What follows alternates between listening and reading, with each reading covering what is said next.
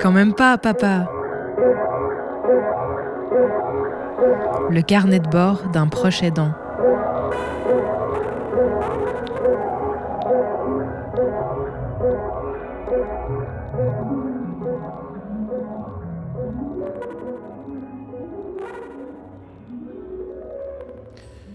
Si je suis aujourd'hui dans ce rôle de proche c'est parce que ma fille est atteinte d'une maladie évolutive, on pourrait aussi dire une maladie dégénérative, dans son cas c'est génétique.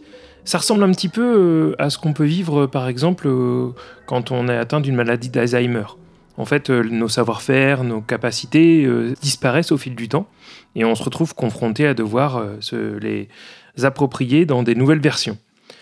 Alors, quand on est proche on découvre tout ça à côté et on accompagne la personne concernée. Je me souviens assez bien de la première fois où j'ai pris conscience de l'arrivée de la maladie dans la vie de ma fille. Je venais de finir un cours, je retourne dans la salle qui est destinée aux enseignants et euh, je, prends un appel téléphonique. C'est la mère de ma fille qui était à l'hôpital pour la visite prévue en ophtalmologie pour, euh, pour notre fille. Et elle m'explique tout de suite que l'équipe ophtalmo euh, a identifié une dégénérescence maculaire. C'est effectivement le premier symptôme euh, qui a été identifié chez notre fille. Euh, d'abord euh, cette dégénérescence maculaire, puis progressivement d'autres choses se sont installées dans sa vie et il y avait en même temps en parallèle une exploration pour essayer d'identifier la maladie précise, quelque chose qui a pris plusieurs années.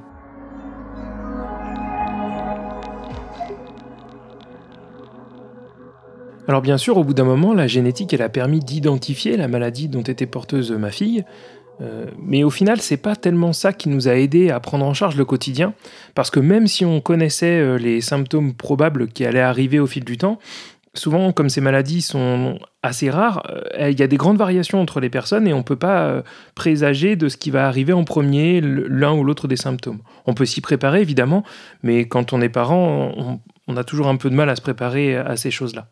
Alors bien sûr, on n'est pas seul, il y a des professionnels qui sont là, que l'on doit identifier. Parfois c'est difficile, parfois on les trouve un peu plus facilement, suivant les besoins, et qui viennent apporter leurs compétences.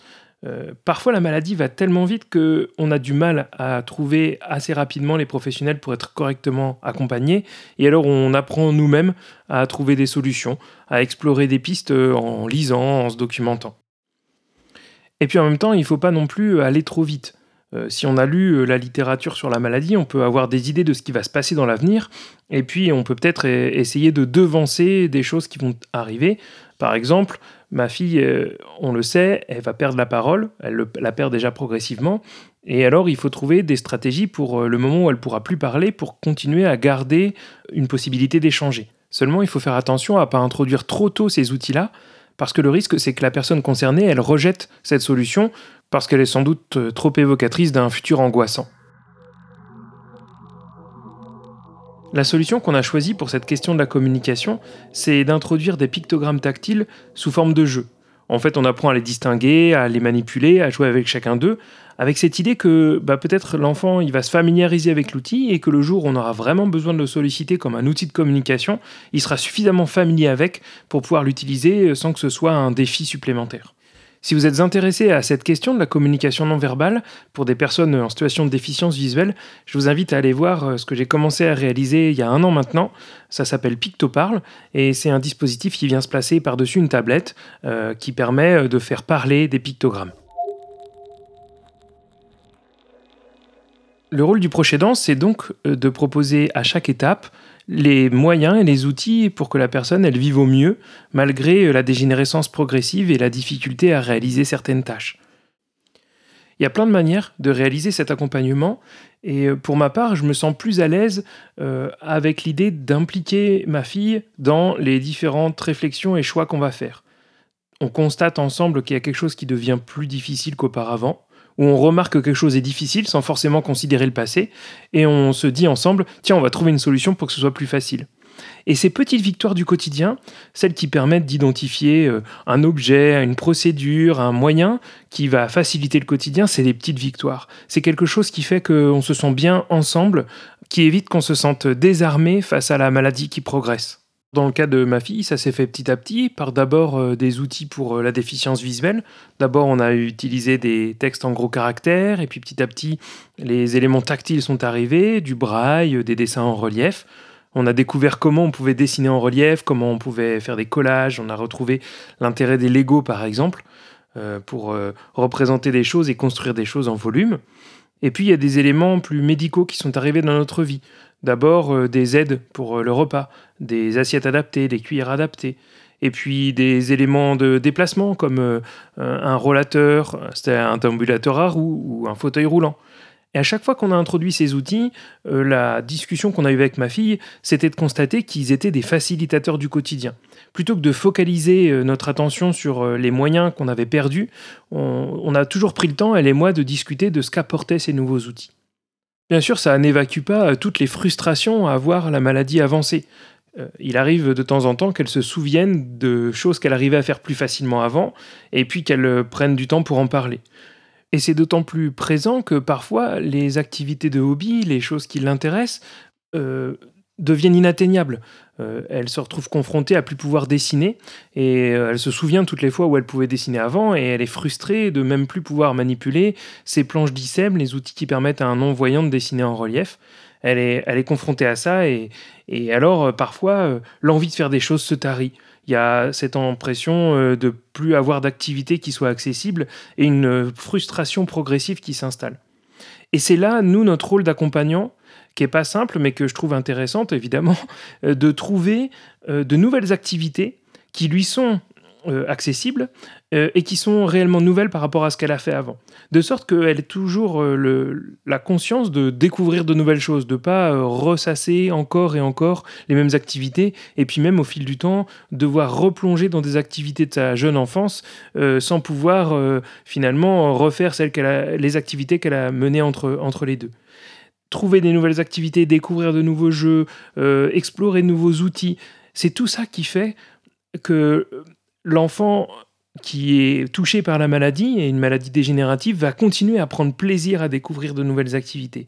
Et c'est vraiment là euh, euh, ce que je considère être mon quotidien, mon objectif de vie, apporter à chaque instant des nouvelles expériences et puis des nouveaux goûts qui vont amener du plaisir. Alors, on ne peut pas non plus euh, se précipiter dans la nouveauté, et notamment, euh, on le sait, toutes les maladies euh, dégénératives, elles entraînent un besoin de stabilité, et donc il y a des tâches régulières, des activités récurrentes qu'on va solliciter, comme des petits doudous du quotidien, des petits éléments, des routines qui vont faciliter la vie. Et ça, c'est un des éléments essentiels de la vie de ma fille, et quelque chose sur lequel on s'appuie aussi, évidemment. Il y a un autre facteur qui fait que parfois euh, on se stabilise sur des activités, c'est évidemment euh, l'épuisement. Euh, en tant que personne aidante, il y a des moments où on est épuisé par les gestes obligatoires du quotidien, par ces choses techniques, ces enchaînements de tâches pour assurer que tout fonctionne bien, et on n'arrive plus à trouver l'énergie de proposer de nouvelles choses. Ces moments-là, heureusement, bah, on trouve d'autres personnes pour nous accompagner. les autres parents, les autres proches, des amis qui sont là, qui jouent ce rôle important, les, professionnels qui, accueillent notre enfant. Et heureusement qu'il y a toute cette euh, structure autour, euh, parce que sans ça, euh, je crois que ce serait vraiment très difficile de continuer à assurer un quotidien souriant auprès d'un enfant.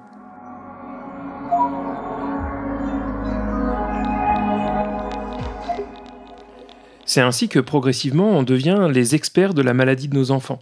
La plupart des professionnels qui nous accompagnent, c'est pas des maladies qu'ils ont déjà vues ou alors une ou deux fois, très rarement, parce que ce sont des maladies rares. Donc ils maîtrisent la théorie, ils peuvent lire la littérature, mais le quotidien, ils ne le maîtrisent pas forcément à la même manière que nous. Et ce regard transversal, cette compétence, elle est essentielle. Et en même temps, c'est ce qui fait que progressivement, on peut se déconnecter du reste de la société. Les autres vont porter un regard d'incompréhension face à ce qu'on est en train de vivre, vont pas comprendre pourquoi on prend des décisions de ce type-là, vont exprimer souvent un, ça ira mieux plus tard ». évidemment, là... Euh, ben, c'est les silences gênés. Hein. Nous, on connaît ce qui va se passer. On sait que c'est une maladie avec une espérance de vie assez courte. Et quand il s'agit de le partager avec les autres, parfois, ça peut devenir euh, assez compliqué. Les gens ne se sentent pas en capacité d'échanger avec nous. Finalement, on se retrouve euh, à être seul euh, à porter ces questions-là. Et le risque, bien sûr, c'est de se renfermer, de plus être capable d'échanger du tout avec son entourage et de se retrouver euh, à ne plus pouvoir même faire partager à son enfant des moments de convivialité collective. Heureusement, il y a toujours euh, l'entourage, on construit un réseau euh, d'amis et on, partage du temps avec la famille qui sait aussi prendre du temps avec un enfant qui ne peut pas échanger avec la même facilité. Et puis on trouve aussi du soutien auprès d'associations. Par exemple, dans mon cas, l'association Vaincre les maladies lysosomales, c'est un espace où je peux échanger avec d'autres parents dont le quotidien est un peu semblable au mien. Et c'est ce qui peut-être rend plus fort et permet de revenir, euh, quand il s'agit de prendre le temps avec son enfant, de revenir à ces tâches du quotidien, euh, parfois complexes, mais toujours aussi indispensables.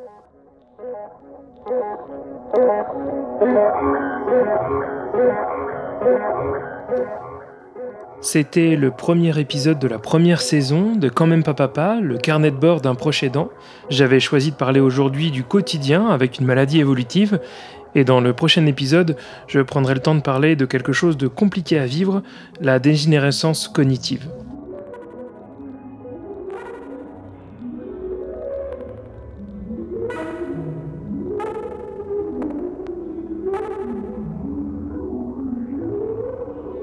Un podcast à retrouver sur le.